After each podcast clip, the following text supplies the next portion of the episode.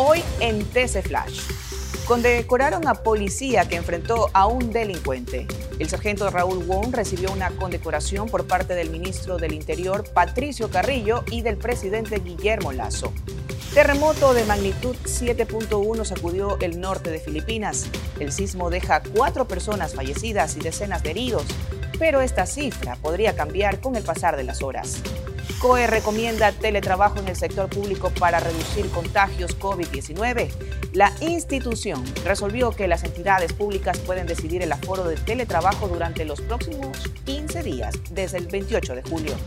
Para más información no olvide visitar tctelevisión.com o nuestras redes sociales arroba tctelevisión. Soy Marjorie Ceballos y esto fue TC Flash. TC Podcast, entretenimiento e información, un producto original de TC Televisión.